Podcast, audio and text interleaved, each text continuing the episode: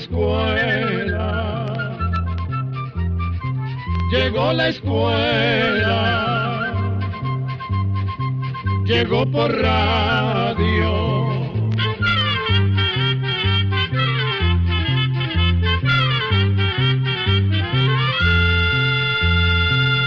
Oigamos la respuesta.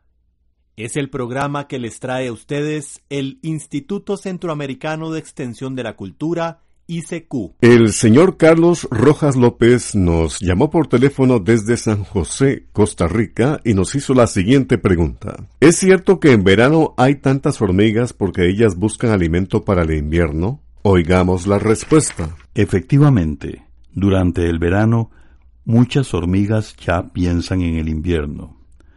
Por eso es costumbre verlas trabajando para llenar de alimento su hormiguero y así tener que comer durante las épocas en que no puedan salir.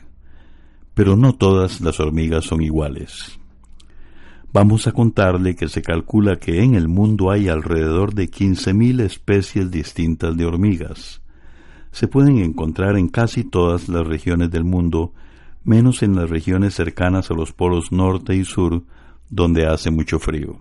Las hormigas viven en hormigueros que son como colonias que vienen a ser como grandes ciudades. Allí viven cientos y a veces miles de hormigas juntas y cada una tiene una tarea que cumplir. La reina es la que pone los huevos. Las hormigas obreras recogen comida para llevarla al nido. Las nodrizas o niñeras reciben los huevos que pone la reina y alimentan las larvas o gusanos que salen de ellos. Los soldados están encargados de defender al hormiguero, especialmente a la reina, que es la más importante. Ahora bien, como le dijimos, no todas las hormigas son iguales ni viven igual, pues han tenido que adoptar costumbres distintas para poder sobrevivir en las distintas partes del mundo. Están, por ejemplo, las hormigas recolectoras de granos que viven en lugares secos y arenosos. Con sus mandíbulas recogen semillas o las cortan de los zacates y las guardan en el hormiguero. Cuando las semillas guardadas se mojan, las hormigas las extienden al sol para que se sequen. También están las hormigas mieleras que viven de jugos dulces que muchas veces recogen de las flores. Otras aprovechan los jugos dulces que sueltan algunos insectos de sus estómagos. Estos insectos se alimentan de la savia de las plantas, pero a veces sucede que los insectos se van porque la planta se seca. Previendo que esto suceda, las hormigas guardan miel en sus nidos. Tienen una forma muy curiosa de guardar la miel. Usan el propio cuerpo de algunas hormigas jóvenes que se alimentan hasta que se vuelven tan redondas como tinajas o vasijas. Como estas hormigas no pueden caminar, durante el resto de sus vidas cuelgan de la parte de arriba del hormiguero. Cuando no hay comida, las otras hormigas vienen y reciben comida de la boca de estas hormigas vasija. Y cuando la colonia vuelve a tener suficiente que comer, las vuelven a llenar. Así podríamos seguir hablando, por ejemplo, de hormigas cosechadoras que cultivan hongos en sus nidos para comer y de hormigas ganaderas que ordeñan insectos como si fueran vacas. Los hormigueros sonidos de las hormigas también varían de acuerdo con la especie y hay algunas hormigas que no hacen nidos porque andan en grupos de un lugar a otro. Otras hacen sus nidos en hoyos o agujeros en los árboles o los hacen entretejiendo hojas. Y los hormigueros que hacen en el suelo son verdaderas ciudades con muchos túneles o caminos que se extienden en todas direcciones. En lugares donde llueve mucho, las hormigas tienen diferentes maneras para sobrevivir. Las que hacen hormigueros en el suelo, antes de hacerlos, escogen muy bien el lugar donde van a construir sus hormigueros. Lo hacen el hormiguero en suelos que desagüen bien y que sequen rápido. Además, hacen túneles de una manera que les permite protegerse bastante del agua. Algunas veces construyen un montículo en el centro del hormiguero que funciona como si fuera un techo, lo que permite que el agua escurra hacia los lados del hormiguero. También hay hormigas que usan un sistema de alerta. Con la primera gota que cae, unas hormigas corren por el hormiguero dando aviso del peligro y en segundos cientos de hormigas trabajan cambiando la entrada del hormiguero para que la lluvia no pueda penetrar. Después dirigen a las otras hormigas de la colonia a partes secas del hormiguero o bien las llevan a las salidas que no han sido bloqueadas en caso de que hubiera mucho peligro. Pero también hay otras especies de hormigas que prefieren salir del hormiguero. Una vez afuera, se juntan formando una especie de balsa sobre la que va la reina y las crías. De esta manera, flotan sobre las aguas hasta llegar a un lugar seco y seguro. Como usted puede apreciar, sobre las hormigas hay muchísimas cosas interesantes que nosotros, los seres humanos, podemos aprender.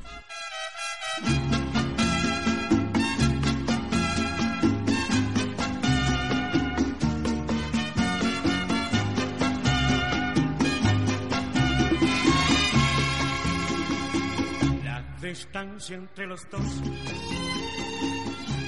es cada día más grande. De tu amor y de mi amor no está quedando nada. Sin embargo, el corazón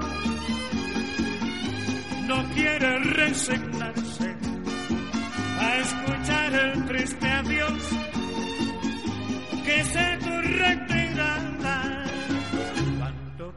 haya sido ya pedazo de mi vida. Si aguanté la soledad, recuérdame un poquito, porque yo te supe amar, derecho y sin mentira, y te voy a recordar, por Dios que muy bonito algo de recuerdo, una lágrima y un beso y un cachito de tu pelo. De no te lleves nada, porque ya lo tienes todo. Yo soy tuyo, todo tuyo. La distancia entre los dos es cada día más grande. De tu amor y de mi amor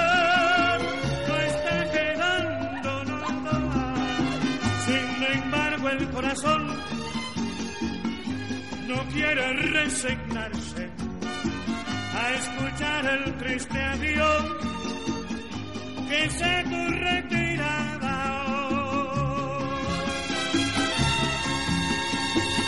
Desde León, Nicaragua, un estimado oyente nos envía un correo electrónico con la siguiente consulta. ¿Qué medicina es buena para el hipo? Ya he probado con diferentes tipos de remedios y nada que se quita. Escuchemos la respuesta.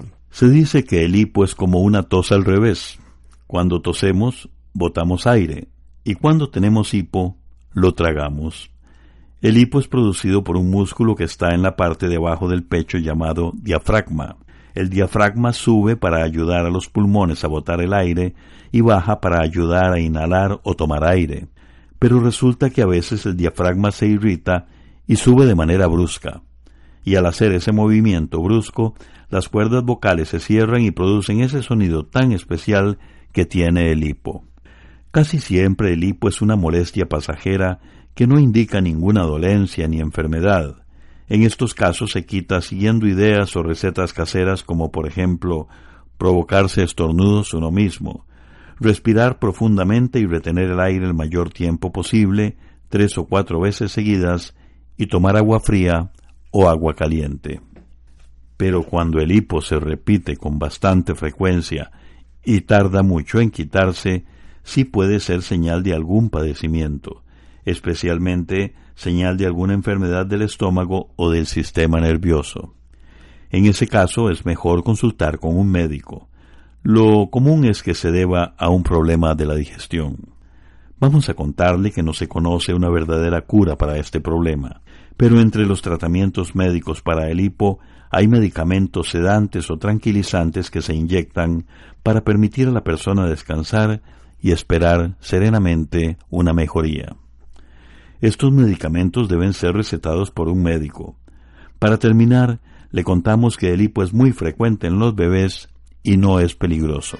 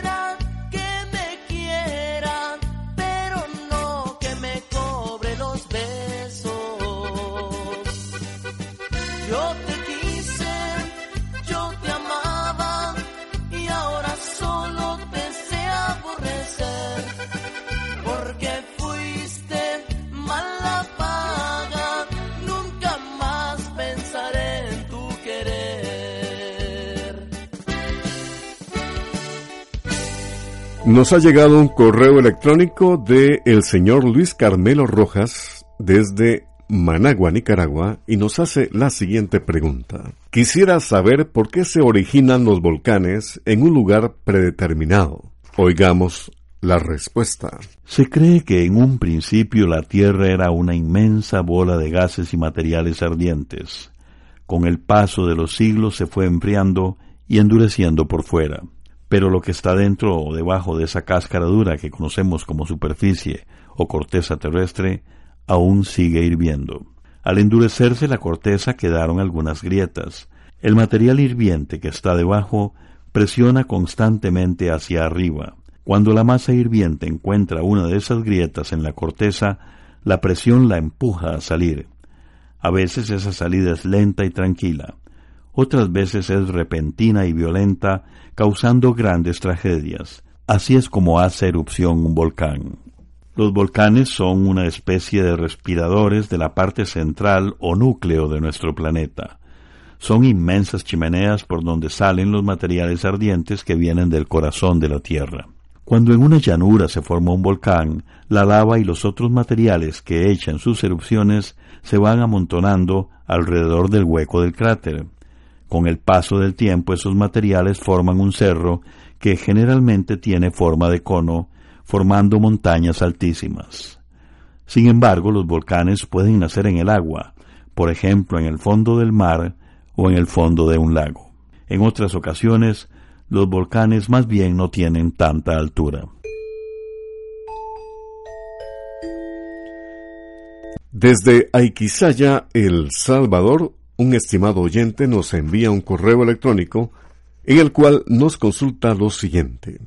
Quisiera saber cuántos días a la semana y qué tiempo sería prudencial para hacer ejercicio, ya que el ejercicio para mí es parte de mi dieta para mantenerme con un poco más de salud. Les hago esta consulta porque a veces el cuerpo no me responde y echo de menos cuando no hago ejercicio. Escuchemos la respuesta. Queremos empezar felicitándolo por ese deseo de tener una buena salud y además por buscar un estilo de vida saludable.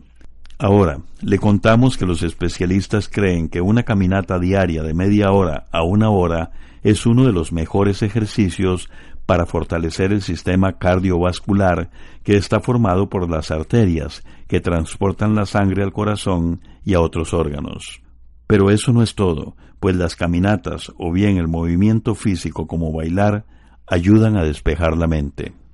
Se dice que una caminata al día es suficiente ejercicio como para que el cuerpo no se fatigue y para que conserve energía para el resto del día y para poder hacer ejercicio por lo menos de día por medio, y si es posible, todos los días.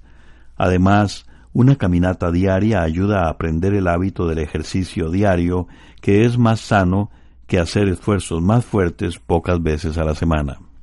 Pero además del ejercicio, es importante tener una alimentación saludable y balanceada que incluya frutas y verduras. Y para completar los beneficios que aporta el ejercicio, se deben evitar las grasas, los azúcares y las llamadas frituras. Igualmente queremos comentarle que muchas veces las personas combinan el ejercicio con una dieta. Sin embargo, las dietas no son tan recomendables porque ocurre que muchas veces, con tal de bajar de peso, las personas dejan de consumir alimentos que más bien son necesarios para el cuerpo.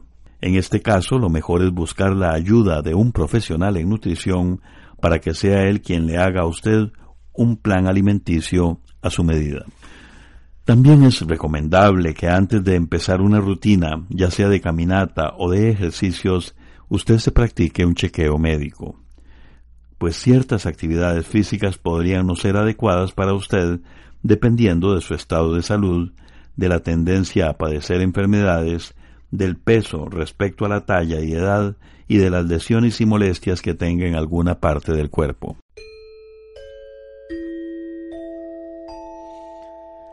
Deseo saber sobre el origen de la canción de las mañanitas y quisiera que por favor me dijeran las primeras grabaciones. ¿Quiénes fueron los primeros que han grabado las mañanitas? Estas son las preguntas que nos hizo el señor Isaac González Rovira, quien nos escribió en su correo electrónico desde Panamá. Escuchemos la respuesta. Se cree que la conocida canción de las Mañanitas fue compuesta en México hará unos 150 años. Se ha llegado a pensar que fueron los compositores Alejandro Manso o Alfonso Esparza o Manuel de Ponce quienes escribieron la canción. Pero posiblemente lo que hicieron algunos de estos tres músicos fue rescatarla como una pieza tradicional y hacerle los arreglos que conocemos hoy en día para cantarla en cumpleaños, pues al parecer se trata de una pieza de muchos años antes a los que ellos vivieron. Por lo que hemos podido averiguar, las primeras versiones grabadas de la canción Mañanitas aparecieron en México allá por el año 1940 y pertenecían al sello Perles, interpretadas por mariachis. Sin embargo, la versión más famosa fue la que grabó Pedro Infante en la década de 1950. La costumbre mexicana de cantar las mañanitas a los cumpleañeros se fue extendiendo a otros países latinoamericanos, especialmente a través de las películas que empezaron a producirse en México entre las décadas de 1930 y 1950, época de oro del cine mexicano en la que se volvieron muy famosas.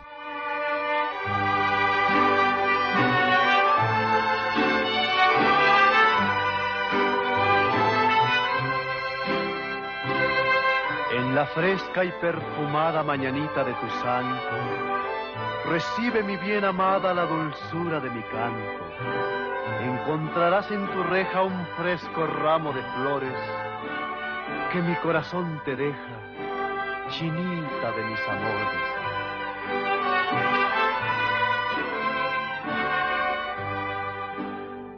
Estas son las mañanitas que cantaba el rey David a las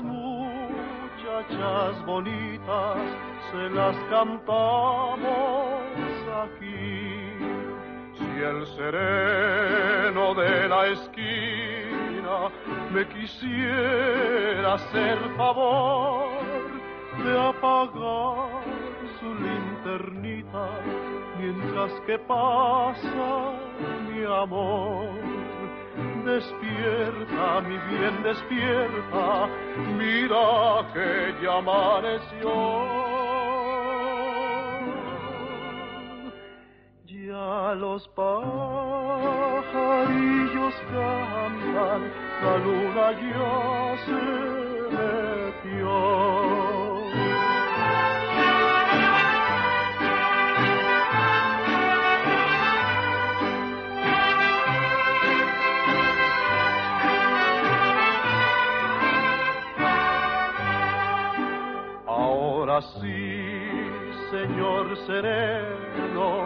Agradezco su favor, encienda su linternita que ya ha pasado mi amor. Amapolita dorada de los llanos de Tepic, si no estás enamorada, enamorate de mí. Bien, despierta, mira que ya amaneció. Ya los pajarillos cantan, la luna ya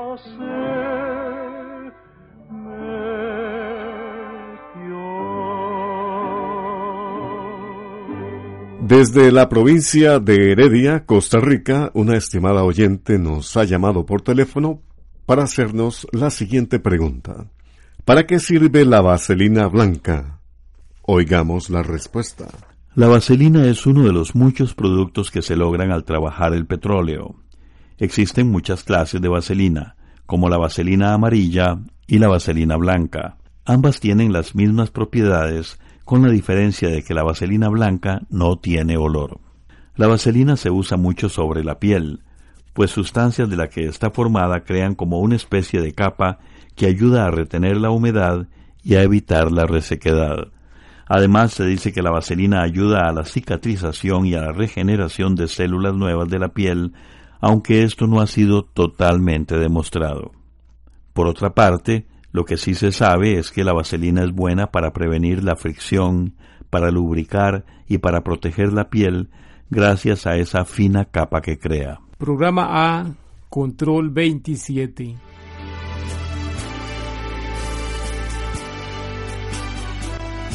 Así llegamos a un programa más de Oigamos la Respuesta.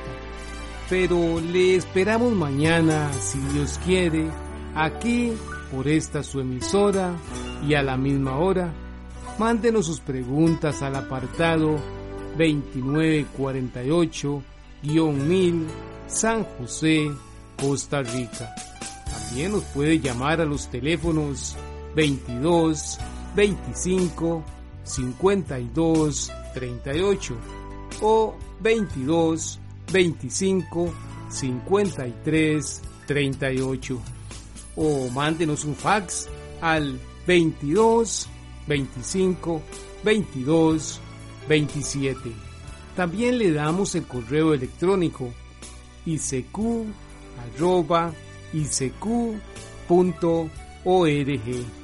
Celo de letreo i c e c u arroba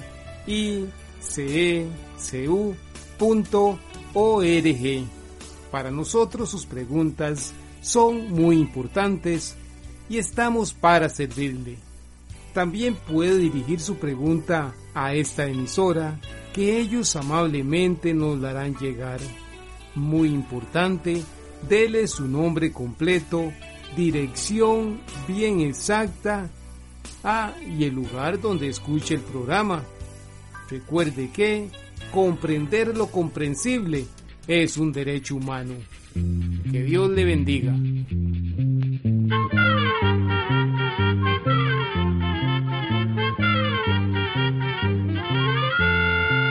Llegó el momento de despedirnos. Se va a la escuela, se va cantando